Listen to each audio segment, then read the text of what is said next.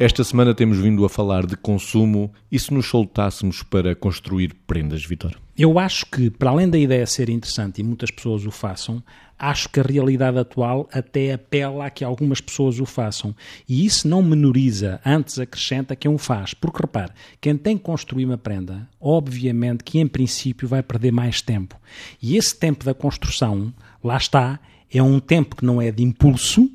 ligado ao consumismo, é um tempo de afeto, claramente. Aí não há muita dúvida, porque construir uma prenda implica aquilo que é, de facto, eu estar a construir para o outro e cada movimento que eu faço passa a imagem, cada movimento que eu faço na construção de uma prenda, a construção pode ser um poema construído que dou, como pode ser aquilo que é um objeto que a pessoa tendo jeito, há pessoas que têm claramente talentos e que, nesta altura, muitas delas já o fazem, exploram os, os talentos que têm ao serviço dos outros. E, portanto, há aqui uma entrega daquilo que é o talento que têm e a partilha com os outros e resolvem às vezes dois problemas, que é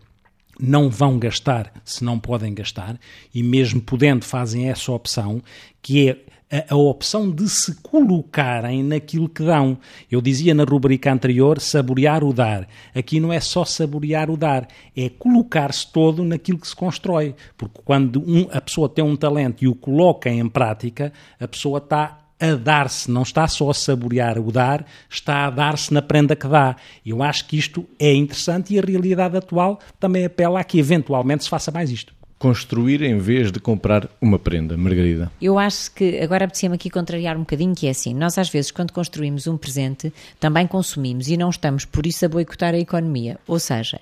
um, construir um presente dizendo, ou seja, concordando com aquilo que o Vitor disse, eu acho que às vezes podemos ter que recorrer a determinado tipo de, eh, de, meios para essa construção. Sei lá, se eu pego numa fotografia que tirei uh, a alguém e lhe ofereço uma marca de um livro com aquela fotografia impressa, eu também vou a um sítio que tem, porventura, bom papel e melhor do que aquele que eu tenho em casa para uh, me poder, enfim, imprimir a dita da marca e tal. E fica, muito provavelmente, um presente único e aquela pessoa não vai mais ter na vida uma marca de um livro com a sua fotografia. Bom, eu acho que assim, nós aqui estamos a apelar, quando falamos da construção de presentes, não estamos a estragar a vida de ninguém, não estamos a boicotar a economia, mas estamos a entregar como pessoas na nossa totalidade como pessoas que pensamos e que pensamos no outro, como pessoas que sentimos, portanto, que temos afeto, que temos carinho, que nos dedicamos ao outro e como pessoas que, em conformidade com isto e nesta sequência equilibrada, vamos agir para o outro. Esta, se calhar, é a forma mais inteira de nos